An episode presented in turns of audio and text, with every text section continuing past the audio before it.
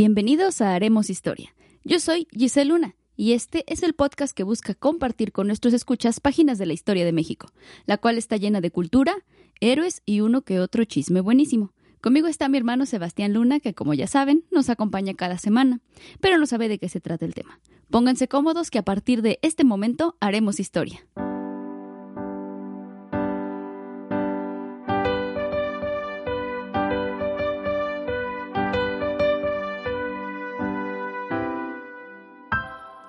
Historia.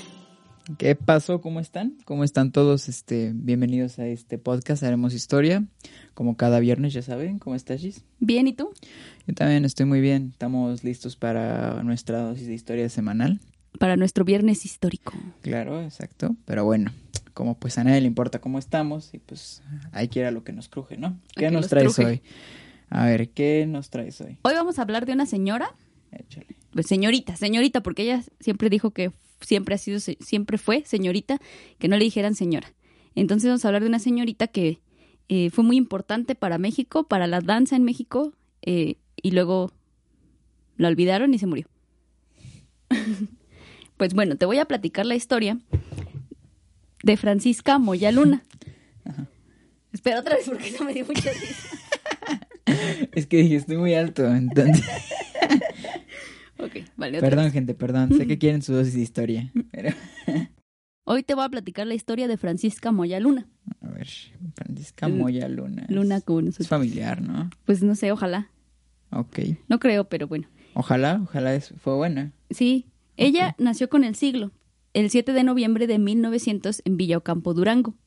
Tenía seis hermanos, entre ellos Soledad, que conocida como Gloria Campobello, fue también un ícono de la danza y llegó a ser reconocida como la primera prima bailarina de México. Prima bailarina. Ajá, No sé si se dice así, pero eso. ¿Qué es prima bailarina? Es como una bailarina muy Muy chida. Ajá, como Ah, la mm, más importante de del ballet, digamos, o sea, de, de la Ah. compañía o algo así. Ok, es como el top del top de el top de bailarina. top de bailarina. Entonces, eh, las fuentes apuntan a que Francisca tomó su nombre Nelly de una perrita que su mamá tenía y su apellido Campobello de su padrastro, que era el padre de Gloria y se llamaba Ernesto Campbell Norton. Campbell, como Campbell. la sopa. Ajá, Ok, ¿tiene algo alguna relación con la sopita o no que yo sepa. Ok, va. Entonces, después de pasar su primera infancia en Villa Ocampo, la familia se mudó a Hidalgo del Parral, en Chihuahua. Ahí eh, pasó gran parte de su adolescencia y fue el escenario principal de sus obras Cartucho, Las manos de mamá y Apuntes sobre la vida militar de Francisco Villa. Fue en Villa Ocampo cuando, según Nelly, sintió su primer aliento de libertad cuando montó, montó por primera vez un caballo. Nelly siempre defendió y amó la libertad. Amaba ser y sentirse libre. En sus obras literarias, Nelly muestra la crudeza con la que ella misma vivió la revolución. Nelly no tuvo una formación escolar, pues, formal. Eh, era Villaliber. Villa Liber, Ajá, ¿le gustaba mucho Villa? Sí, lo defendió mucho. Este, cuando la gente decía que él era un bandido y todo eso. Eh, incluso cuando en la Cámara de Diputados de aquí de la Ciudad de México pusieron el nombre de Villa en letras de oro, ella estuvo presente junto con algunas alumnas de la escuela de danza.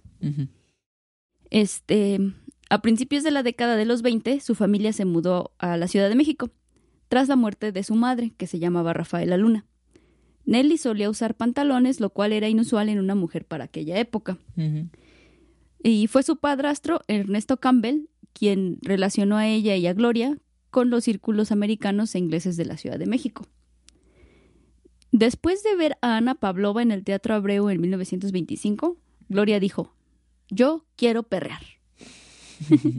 y buscó dedicarse a la danza. Ajá. Mientras Nelly seguía practicando equitación y participaba en carreras de automóviles. Tenía un carro rojo en el que paseaba por todo Paseo de la Reforma, Ajá. acá drifteando. Bueno, no sé si drifteaba, pero sí andaba a altas velocidades. Ah, ok. Ajá. Entonces un día la detuvieron y la llevaron al cuartel de policía. Ajá. Y Nelly dijo, "Ash", y vendió su carro. Para ese efecto, acudió al periódico El Mundo y para poder anunciar su vehículo que lo iba a vender. Se entrevistó con Martín Luis Guzmán y después se volvió su amigo inseparable, Órale. Ajá. el, el escritor. Entonces, Nelly, como buena hermana mayor, estuvo obligada a llevar a Gloria a sus clases de danza. Nelly esperaba a su hermana menor afuera, pero en esa época no se podía entretener jugando Candy Crush. Entonces día dijo, ah, ya me aburrí. Y se metió también a las clases, pues para que no fuera tanta perdedera de tiempo estar esperando a Gloria. Ajá. A partir de eso, las Campobello tomaron clases con las maestras más reconocidas de la Ciudad de México de la época. Pero fue con la gringa Letty Carroll, con quien debutaron en 1927, con el Ballet Carroll, en el Teatro Iris. Nelly entonces tenía 27 años y Gloria 15. O sea, Nelly ya estaba grande. Ya estaba vieja. Pues no, es vieja a los 27. Oye. Este, ah, bueno, en esa eh, presentaron varios números eh, con este ballet, ¿no? En varios este, recintos. Y Nelly y Gloria siempre se robaban la cámara. Nelly decía que ellas querían demostrar que las mexicanas podían darle la torre a las gringas. ¿no? O sea, que ellas podían ser las más top de las top. Eh, típico pensamiento mexicano, ¿no? Es lo mejor. De ahí, las Campobello comenzaron a cosechar éxitos como coreógrafas y bailarinas. Nelly también tenía ganas de escribir, pues pensaba que era casi su obligación hablar de todo lo que había visto en el norte, sobre todo en la Revolución. Así, en 1929 publicó su primer libro llamado Yo, por Francisca. Gloria, por su parte, seguía con la idea de que solo quería perrear. Y solo eso. Entonces, las Campobello, Campobello, perdón, comenzaron a, a planear abrir una escuela de danza en donde los jóvenes que no tenían dinero pudieran estudiar sin que les costara nada. Órale, como su escuelita del PG, ¿no? Pero de... Pero de danza. Pero de danza. Algo, algo así, pero mejor. Ok. Entonces, en 1930 fueron contratadas por la CEP. Participaron en la inauguración del Teatro Orientación en el edificio de la Secretaría. Nelly siempre fue la pareja de baile de Gloria desde que estaban con la con Carol. Siempre fue su pareja. Ella, eh, este, se- eh, por ejemplo, bailaban el jarabe tapatío o cosas así y Nelly era como el papel masculino y esta Gloria el papel femenino. Ajá. Entonces siempre eran pareja de baile. Eran así como uña y mugre estas señoras. Ajá. Sus interpretaciones siempre sorprendían a todos. Incluso el presidente Lázaro Cárdenas les dijo que realizaran una coreografía que retratara la revolución desde el movimiento armado hasta sus desenlaces, pero por medio de la danza. Hicieron el ballet de masas 30-30. Órale. También fueron de gira por todo el país como parte de las misiones culturales, enseñando bailes tradicionales en las escuelas de la CEP. En 1932 se creó la Escuela de Danza, dependiente del Departamento de Bellas Artes. Y para 1937 Nelly fue nombrada directora de la escuela. También siguió escribiendo y publicando libros. Ella siempre quiso escribir. Hacía poemas y cosas así bonitas.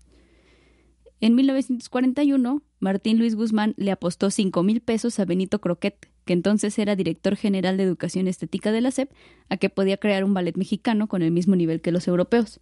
Porque Martín Luis había visto, había ido a Euro- a Europa y a Nueva York y así, y había visto los el ballet ruso y ballets europeos y todo eso, y decía, yo creo que en México podemos hacer uno. Nos falta algo así bonito Sí se arma, ¿no? se arma. Y entonces em, le dijo, le dijo a Croquet, pues te apuesto cinco mil pesos a que podemos. Y Croquet le dijo, va, le dijo. Croquet le dijo, Nel, no puedes. Y Guzmán le dijo, Simón, sí puedo. Deja Y emprendió ver. la tarea. Ajá. Ajá, Le dijo, ¿cuánto a que sí? ¿Cuánto a que no? Ah, rifado, eh, dice. Entonces, el propio presidente Manuel Ávila Camacho dijo, ay, chida idea, apoyo. Y apoyó la creación del ballet netamente mexicano. También José Clemente Orozco se unió y apoyó. Participó como vocal en el ballet y además eh, pintó muchos de los telones que el ballet utilizaba. En el 43, el ballet de la Ciudad de México realizó su primera temporada y Martín Luis Guzmán se volvió cinco mil pesos más rico. Aunque para la segunda temporada tuvieron varios problemas como la salida de varios bailarines, lograron mantener el proyecto a flote. Y en el 46, por decreto presidencial, se le cedió al Ballet de Ciudad de México las instalaciones del antiguo club hípico alemán en Lomas de Chapultepec. Las fuentes apuntan a que José Clemente Orozco tuvo sus que veres con Gloria. Mm. Incluso se comenta que Nelly guardaba alrededor de 5.000 cartas de amor que Orozco le escribió a su hermana. ¿Cuántos años tenía Gloria? Mm, Gloria aquí tenía como, como 20, 22 más o menos. Ah, ok, sí. Estaba legal, estaba legal. Estaba legal. Ah, ok. Sí, ya era grande. Ya, Ah, va, va. ya era grande Sabía cuando empezó con eso. Sí, ya Ah. tenía como... Cuando empezó con todo esto así de salir con este señor, ya tenía como veintitantos. Ah, ok, ok, ok, va. Cuando en 1949 falleció Orozco, Nelly dijo que había sido un gran consejero para ella y su hermana, y que lo que él había pintado para ellas lo había hecho con un gran cariño, incluso como un cariño de familiar. En 1968 Gloria murió. Se especula que tras la muerte de Orozco se volcó a la bebida. Se peleó mucho con él y porque cuando andaba con Orozco, eh, que Orozco era casado cuando andaba con él. Mm. Pero entonces, este, Mm, ok, era pillo, ¿eh? era pillo el, el Eh. chavillo. pillo, ¿eh? Entonces, este, Nelly empezó a andar con él y luego empezó a andar con, con uno que era chofer de, de ellas. De Uber, dice. Ah, ándale, algo, era como su Uber de ellas y este, Ajá. y Nelly le dijo que, que le pasaba Ajá. y la obligó a que lo dejara, ¿no? Ella se quería casar y así. Creo que sí se casó, pero al final de cuentas, pues ya no se armó porque Nelly, Nelly dijo que no, niño, siéntate. Ajá. Y este, No la dejó. no la dejó porque también no les convenía que Orozco se fuera de, de su lado porque pues él era influyente y así, entonces querían que las apoyara. Total que se pelearon, bueno, se dice que por eso se pelearon mucho. Y bueno, se señala, según encontré, que la muerte de Gloria fue a causa de cáncer. Ok. A finales del 73, Nelly recibió en su oficina de la escuela una visita que de haber sabido lo que le esperaba lo hubiera corrido. La visita era de María Cristina Belmont Aguilar. Ella había sido alumna de Nelly y había trabajado en la escuela de, de danza. Nelly la había corrido porque esta señora se había apañado dinero que las madres de familia habían dado para la escuela. Yo creo como las cuotas o algo así. Mm. Y esta señora dijo, nah, me los voy a llevar. Sí, vuelve cooperativa, ¿no? Este, entonces, como se había llevado el dinero, pues la corrió. Le dijo a Nelly, ay, pues es que lo siento, me lo llevé porque no tenía que darle de comer a mis hijos.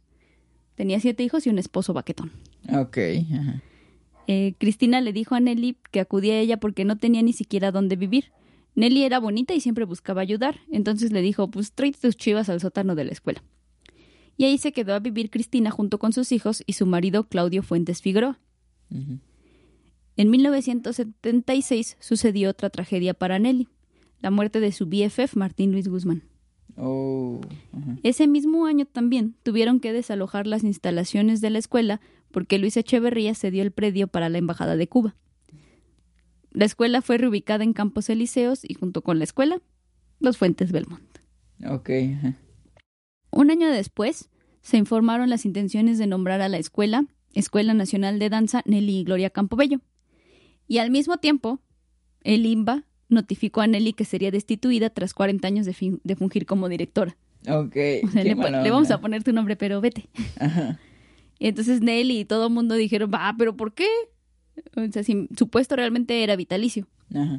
Entonces dijeron, ah, ¿por qué? Y se, se- ella se puso loca y todo el mundo se puso loca. Este, amigos, familiares, periodistas, eh, las madres de familia del- de, las alumnas dijeron, no, pero ¿por qué? ¿No? Y pues ya, conservó su cargo. Dijeron, bueno, está bien, ahí te quedas. No te quejes. En 1981 murió Judith, que era la última hermana de Nelly que quedaba viva. Los demás ya habían ido muriendo. A partir de ese Pues momento... Estaba vieja ahí, ¿no? Porque si era de principios, si era de, de- tenía iba con el 81. siglo. Y- Sí, iba con el siglo. Estaba vieja. Bueno, era grande. Era Pero ella seguía ahí. veterana. Entonces, cuando se murió su hermana, ella se quedó sola, pues ya se había muerto su Gloria, que era su, su este, su partner in crime siempre, eh, este, sus amigos, ya se había muerto Orozco, ya se había muerto Martín Luis Guzmán. Qué mala onda. Entonces, pues ya estaba sola. Eh, ella vivía en su casa en Ezequiel Monte 128, cerca de la del Monumento a la Revolución. Poco a poco, los Fuentes Belmont se fueron metiendo más y más en la vida de Nelly. En su casa en Ezequiel Montes, Nelly guardaba muchas cosas de alto valor, como los telones de Orozco, bocetos de Diego, de Carlos Mérida, Roberto Montenegro, Antonio Ruiz, entre otros, escritos inéditos de Martín Luis Guzmán, documentos de la Revolución, textos inéditos sobre Pancho Villa. Ah, porque ella aparte, eh, cuando escribió Apuntes sobre la vida militar de Francisco Villa, creo que se llama su libro, Ajá. eh, fue a hablar con la viuda legítima de Villa. Entonces Ajá. ella le dio muchos este papeles y así de, de Villa y ella los tenía ahí, sus apuntes y todo. Un tesorito casa. andante esa señora. Ajá. Y aparte estaba escribiendo, escribió una historia de la, bueno, eh, una, un libro que se llamaba Regiones, Re- Ritmos Indígenas de México o algo así. El chiste es que habla- recuperaba todos los bailes este, mexicanos, porque si ubicas en esa época, todo el arte que teníamos aquí era mucha influencia europea. Ujú. Y entonces ves que después de la revolución empezó el nacionalismo y ella pues fue parte de este movimiento y empezó a, a restaurar. como de todos los movimientos para esa época, ¿no? Sí, es que en esa época tenías que ser parte de todo. Entonces, este, fue parte de ese movimiento y pues lo que hizo fue rescatar todos los, los bailes eh, autóctonos. Porque pues aquí ah, eh, los aztecas, el pueblo mexicano original, bailaba, cantaba, era un pueblo musical y siempre hemos sido como muy expresivos, ¿no? Ajá. Mucha fusión, ¿no? Ajá, desde el principio cuando habla, hablaban y todo así, pues se dice que los aztecas hacían muchas señas y los europeos siempre andaban así. Ajá. Entonces, este, ella pues empezó a, contó con Gloria, empezaron a hacer esa, ese libro de rescatar ese tipo de movimientos, este, y tenía todos esos apuntes de lo que no quedó en el libro, Mm. más aparte una investigación que estaba haciendo de la historia de la danza y aparte una serie sobre políticos de su época. También tenía joyas y vestuarios caros. Además poseía una fuerte suma de dinero en una caja de seguridad de Banamex, porque ella y Gloria habían recibido una muy buena herencia de Ernesto Campbell. ¿Desde cuándo existe Banamex? Uy, no sé desde cuándo, pero desde hace como 150 años o algo así. ¿Neta? Sí, Ok. 100 años o no sé qué cosa tiene. Eso no sí, sabía. tiene varios años. Este, eh, Cristina se ganaba la confianza de Nelly, pero Claudio le caía gordo. Veía a las alumnas de la escuela con ojos libidinosos y eso las molestaba, al grado de que Nelly tuvo que prohibirle la entrada a la escuela. Mm. Nelly ya tenía en ese Por entonces... acosador, le dicen. Sí, es que era, era gente horrible. Ahorita vas a ver por qué, pero era gente horrible este señor. Ok. Creo que todavía está vivo, no sé. Neta. Sí, sí creo que sí está vivo. Ajá. Según sé, sí está vivo todavía. Este. ah, ah, sí, tenía 83 años. Y como su última hermana ya estaba muerta, Nelly comenzó a deprimirse y de a poco a poco comenzó a ausentarse de la escuela de danza. Hasta que un día dejó de asistir. Entonces los Fuentes Belmont se adueñaron de la escuela y Cristina se proclamó directora. E incluso utilizaba un facímil de la firma de Nelly. Yo creo como un sellito o algo así, o la falsificaba, no sé qué tan sofisticada fuera la señora y se la vivía diciendo que Nelly le había firmado un papel en donde la nombraba su sustituta. En realidad el papel nunca nadie lo vio y pues no era posible que, que hubiera sido eso, que hubiera hecho ese papel Nelly porque el puesto era vitalicio y el único que podía quitar o poner a alguien era el secretario de educación. Entonces, si se hubiera podido, a lo mejor si Nelly le hubiera dicho al secretario de educación, oye, ponla a ella, pero nunca pasó. Pobrecita. En- Nadie la tomaba en cuenta, ¿no? ¿A Nelly? Ajá. Pues en ese entonces ya como que lo estaban olvidando, así como de, ah, sí, esa señora. Eh, el 13 de julio de 1983 se le realizó a Nelly un homenaje en el Teatro de la Ciudad por los 50 años de la Escuela Nacional de Danza. En esa ocasión, los Fuentes Belmont la acompañaron como su sombra. La pusieron en un palco y no dejaron que nadie se le acercara ni siquiera a saludar.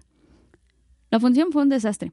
Cristina era la directora general y en ese momento la escuela tenía su más bajo nivel técnico y artístico. Aparte se les fue la luz y se retrasaron un montón y todo eso. Ajá. Entonces fue un desastre. Total, este, los Fuentes Belmont se fueron con todo y chamacos hacia Ezequiel Montes e hicieron que Nelly despidiera a la señora que había sido su secretaria particular por casi 30 años. Con esto, los Fuentes Belmont se encargaron de dirigir todo lo que a Nelly concernía, incluida su propia vida. Al tener campo libre, los Fuentes Belmont alimentaban a Nelly solo con una botella de alcohol al día. Le daban diversos medicamentos, la bañaban con agua fría, e incluso algunas fuentes apuntan a que Claudio incluso abusó sexualmente de ella. Los medicamentos de alcohol la tenían bien viajada todo Sí. el tiempo. Sí, de hecho sí. Eh, varios familiares y amigos de esta Nelly intentaron ir a su casa a visitarla y preguntarle que por qué se estaba cotizando, ¿no? Que ya no se dejaba ver. Ujú. Pero siempre que les abrían la puerta le decían, nah, Nelly está dormida, regresa otro rato porque pues cómo la vas a molestar. No, pues, sí, pues Ya está en grande, ¿no?". Marte, la pobre señora ahí. Sí, decían, ya está grande, está dormida, no la molestemos. Droga de alcoholizada, dice. No, no, decían eso, eso lo, eso lo omitían, ¿no? Pero decían, es que está dormida, pues ¿cómo la vamos a molestar? Pobrecita, ya está grande, déjala Esta descansar, ¿no? señora, ¿qué pasó? Entonces, bueno, así pasó y la gente iba a buscarla y siempre le decían, no, está dormida. Pues nunca salía, pues no. Mm, mm. Ni Em, de su viaje salía la pobre no, señora. pobrecita. En 1984 se supone que Nelly dirigió una carta al presidente Miguel de la Madrid en donde expresaba su deseo de donar los telones de Orozco a Limba, con motivo del 50 aniversario del Palacio de Bellas Artes. Curioso fue que la, carta no tenía la firma autógrafa de Nelly y solo contaba con su nombre escrito a mano. Mm, curioso, muy curioso, ¿no? Curioso. Entre tanto, muchos comenzaban a sospechar que los Fuentes Belmont la tenían secuestrada, pero ellos se dedicaban a decir que solo la cuidaban ahora que estaba sola y todos la habían olvidado, y que todo lo que decían era calumnias. Este, se inició entonces un proceso para investigar la presunta privación de la libertad de Nelly por parte de los Fuentes Belmont y fueron aprendidos los dos. En el 85, para ser precisos el 19 de febrero, Nelly ofreció una conferencia de prensa en el despacho del abogado Enrique Fuentes León. Ahí se veía intimidada por el abogado y se dedicó a repetir que no estaba secuestrada y que los Fuentes Belmont solamente la cuidaban. Ese mismo día, pero una hora más tarde, Nelly fue presentada por 15 minutos ante la jueza Margarita Guerra en el reclusorio norte. Guerra afirmó que no pudo entrevistar a Nelly porque habían sacado un amparo y tampoco, por el mismo amparo, no podía practicarle exámenes médicos.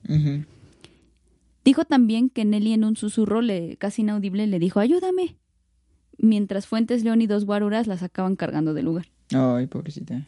Guerra dijo que salió corriendo a buscar apoyo policial para que los detuvieran, pero como era el cambio de turno no había ningún policía. Casual. Todavía pasa. Sí, eso no ha cambiado. Es que es cambio de turno, espérese y todo así de... ¿Por qué se tardan dos horas en cambiar de turno? Por eso, joven. Oye, sí, pero en todos lados se tardan como dos horas en cambiar de turno y todo así de, pues, porque, o sea, digo, no sé, ¿verdad? Pero ¿por qué será tan difícil? Es difícil por la burocracia en México, ¿verdad?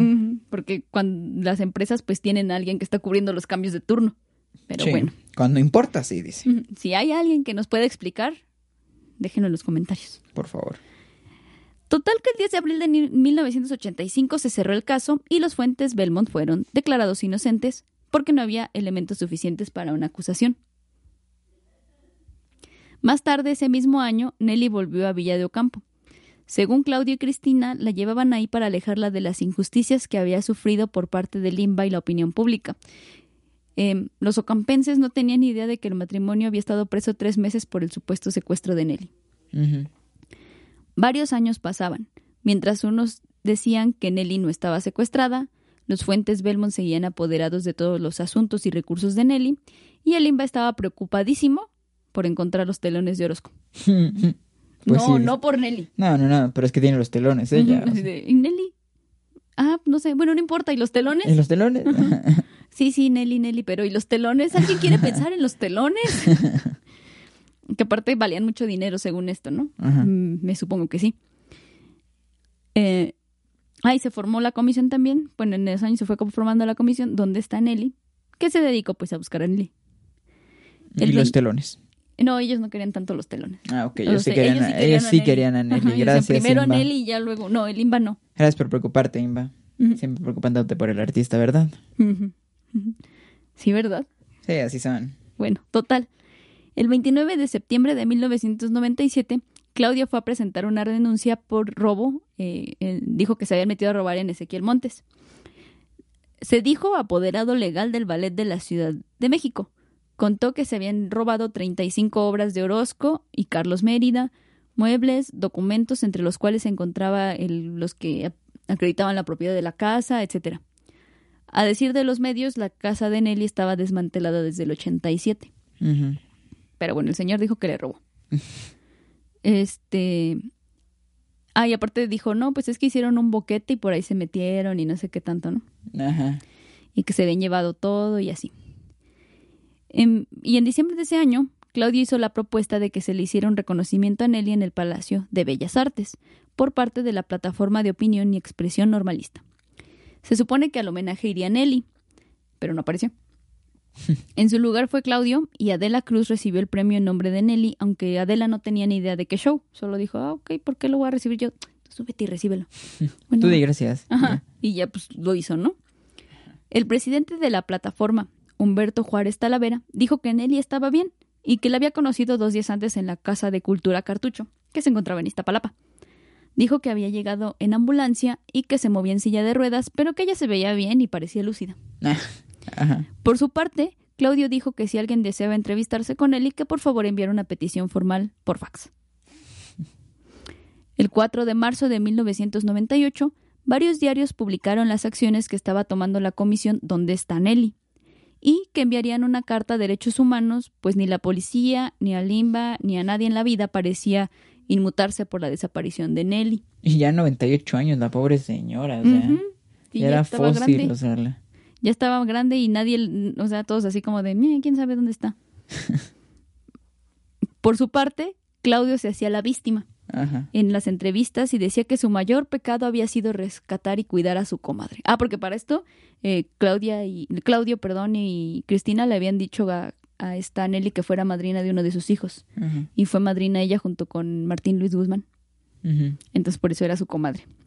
Mm. Entonces por eso decía, "Ah, es que yo solo la estoy cuidando. Y ustedes se olvidaron de ella cuando el IMBA la quería destituir. ¿Dónde estaban todos los que la están buscando ahora? Ajá. Haciendo sacar la víctima dramático el señor. Ajá. Incluso Claudia invitó a Cintia Palacios, reportera del Universal, a la casa en Ezequiel Montes.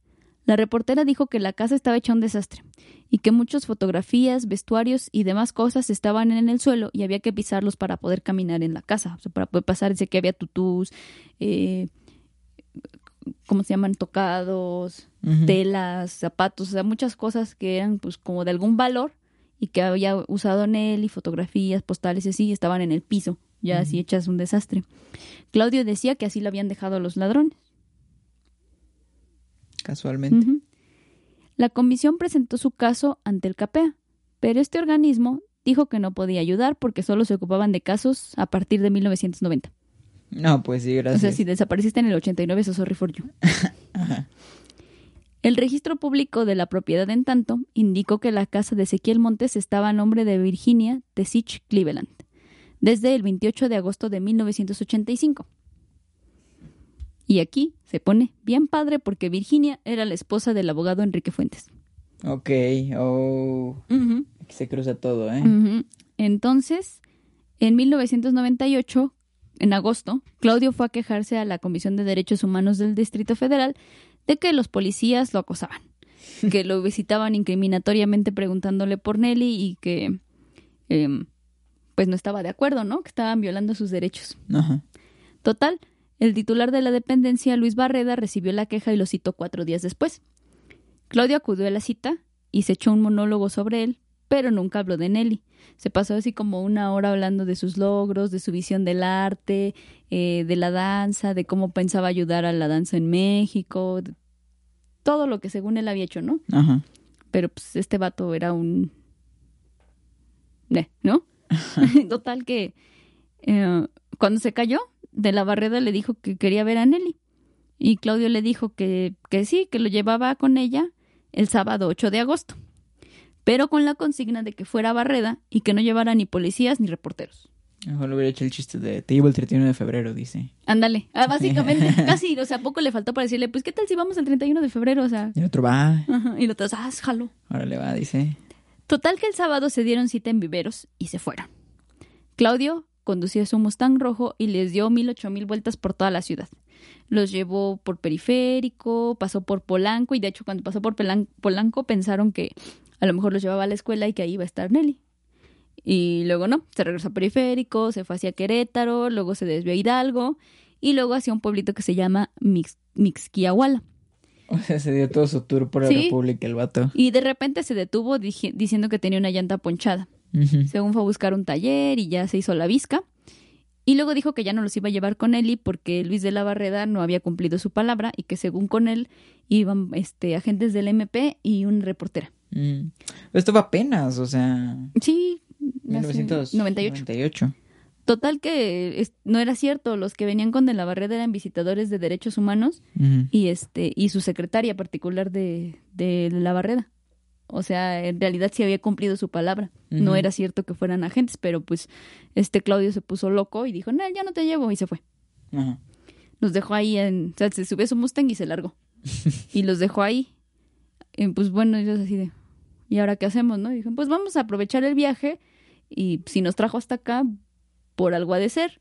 Ajá. Entonces se fueron a buscar en las cabeceras municipales para preguntar si tenían algún documento sobre Nelly. Pasaron por varios pueblitos, entre ellos uno llamado Progreso de Obregón. Ahí no pudieron checar nada porque estaban ordenando las actas. Pero los funcionarios del- de la Comisión de Derechos Humanos dejaron un número de teléfono y pidieron que por favor les avisaran si encontraban alguna información. Y pues ya se regresaron y no encontraron nada. Le mandaron su alerta Amber. Sí, algo así, pero no porque... Bueno, no sé. El chiste es que... no creo... Bueno, Ajá. es que cuando alguien se pierde nunca lo buscan, ni aunque seas Nelly. Sí, no. Total que... Oye, pero espera, lo importante, ¿encontraron las cortinas? ¿Cuáles cortinas? Los Los- telones, los telones. los telones. La misma. Después los Son encontraron, unas pero... cortinas. Un telón es una cortina. Bueno, sí. Pero muchas cosas se perdieron. Ajá. Bueno, total que... Ah, bueno, y para esto, por ejemplo, cuando habían citado a Claudio en, en la comisión, Él no quiso recibir el oficio y dijo, solo lo recibo si me lo entregan en, en, el, ¿cómo se llama? Como en la sede del PRI. Bien. Entonces, este, ahí lo recibió uno de asuntos jurídicos del PRI y no sé qué hacía ahí Claudio, ¿verdad? Ajá. No sé qué hacía ahí. Nadie sabe. Nadie sabe. Entonces, eh, el 2 de diciembre, el visitador Eduardo Galicia recibió una llamada del responsable del registro civil de Progreso de Obregón en Hidalgo. Le dijo que en los libros había encontrado el acta de defunción de Francisca Moya Luna. Había muerto el 9 de julio de 1986 por un paro cardíaco, perdón, por un caro- paro cardiorrespiratorio y mala absorción intestinal. Ajá. O sea, llevaba 12 años muerta.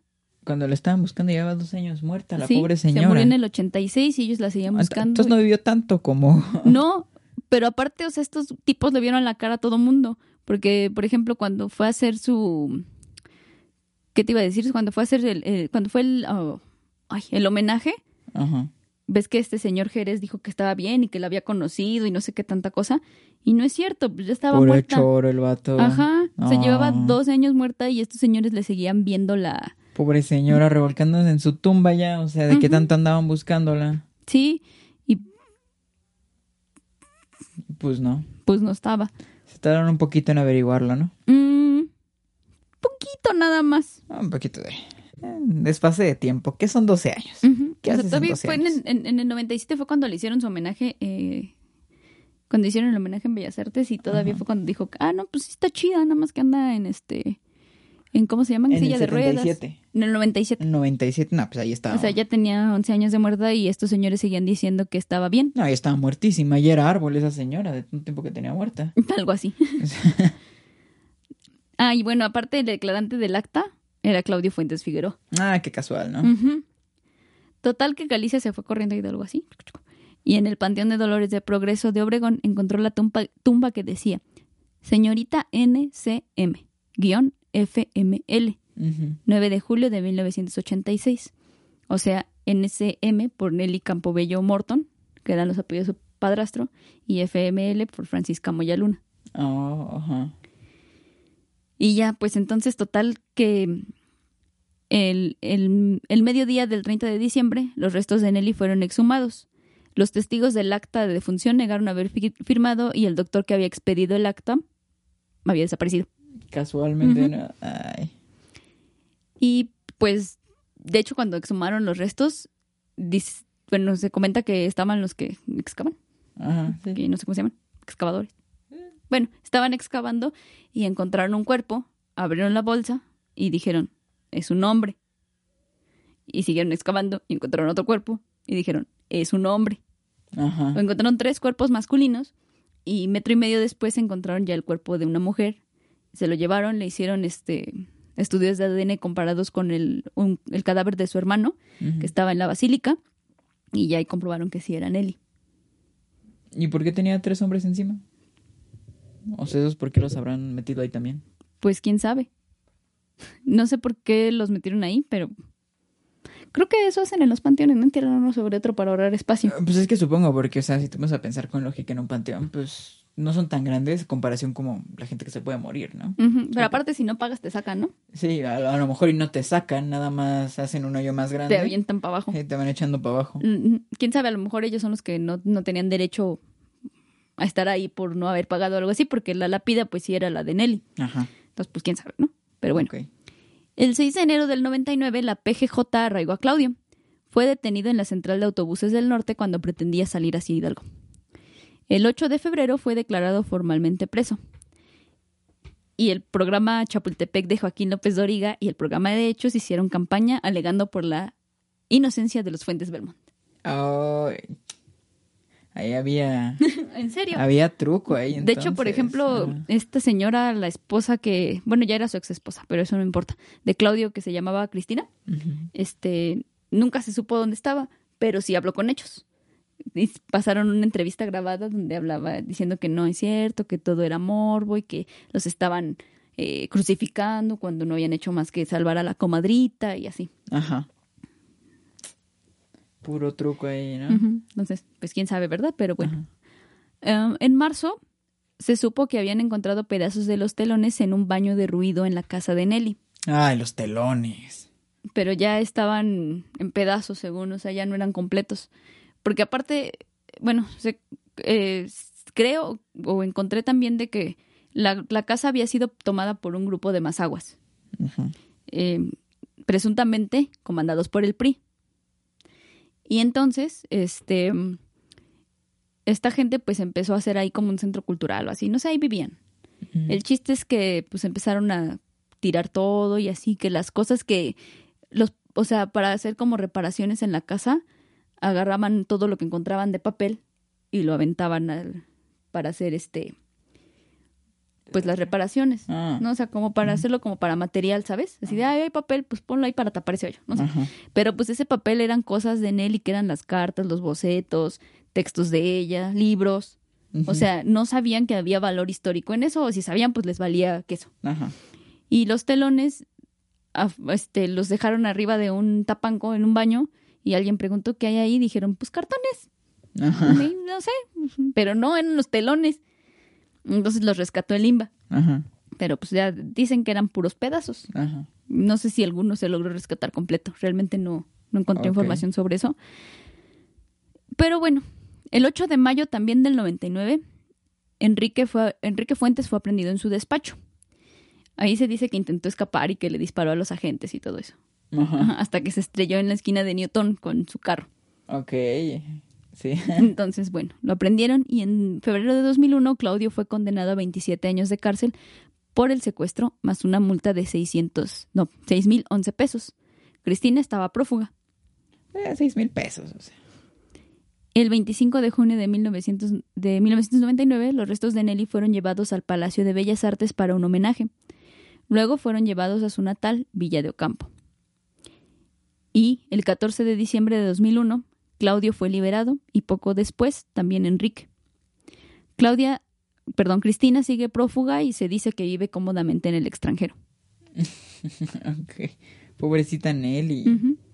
Y esa fue la historia de Nelly Campobello, que es muy triste porque, si bien sí hay mucha información de su, de su obra en vida, de la información, o de lo que más encuentra información es de todo lo que le pasó desde que presuntamente su- la secuestraron hasta que murió. De toda su desgracia, pues. Sí, y es que realmente pues todos la olvidaron.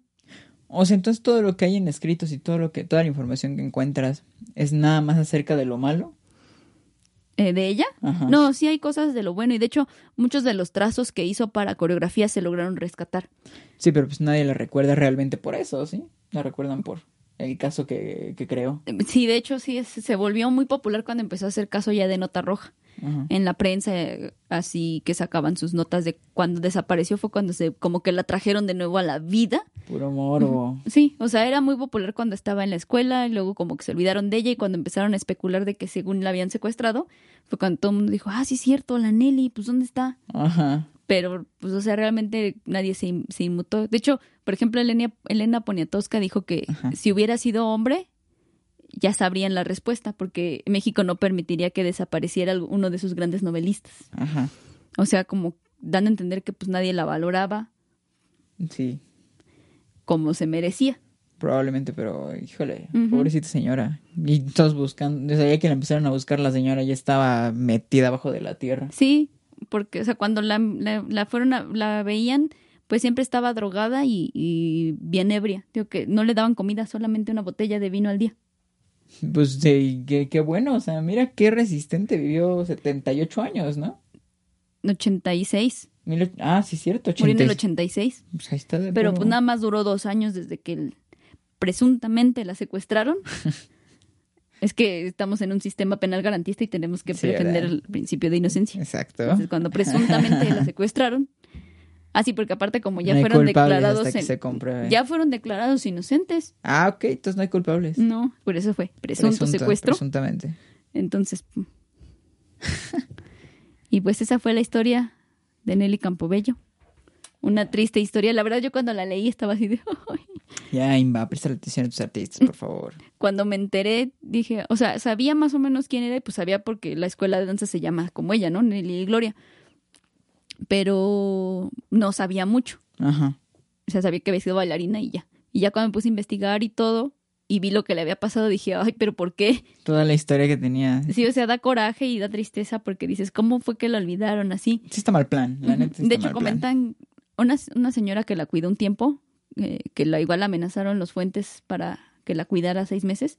Ella cuando la cuidaba le tiraba el vino y le daba jugo Ajá. para que no tomara tanto alcohol.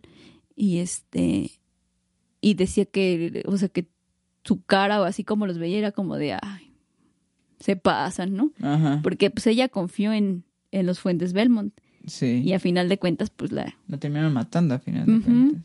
pues quién sabe. Pues bueno, pues ya nos despedimos con esta. Iba a decir bonita historia, pero no está bonita, la neta. No, Interesante historia, vamos a dejar. Aprendan de los artistas que le dan cosas bonitas a México. Sí, no sean malagradecidos, pobre señora. O sea, aparte, Ujú. ella estaba señora. Pobrecita. Dejen un ratito a Sí. quién está ahorita en chisme de los Niurka, no, Niur- bueno, Niurka siempre está en chisme. Hola Niurka, me cae bien. Pero bueno, dejen un lado el TV, TV y novelas un rato y, sí y mejor Mar- escuchen Haremos Historia. Maribel Guardia puede esperar. Créanme que puede esperar, o sea, está viejita, viejísima. Ah, no, lo bueno es que el caso de Nelly Campobello no afectó en nada al nieto de Maribel Guardia, que ya baja las Exacto. escaleras solito. No afectó el precio de la tortilla en Chiapas, eso es bueno.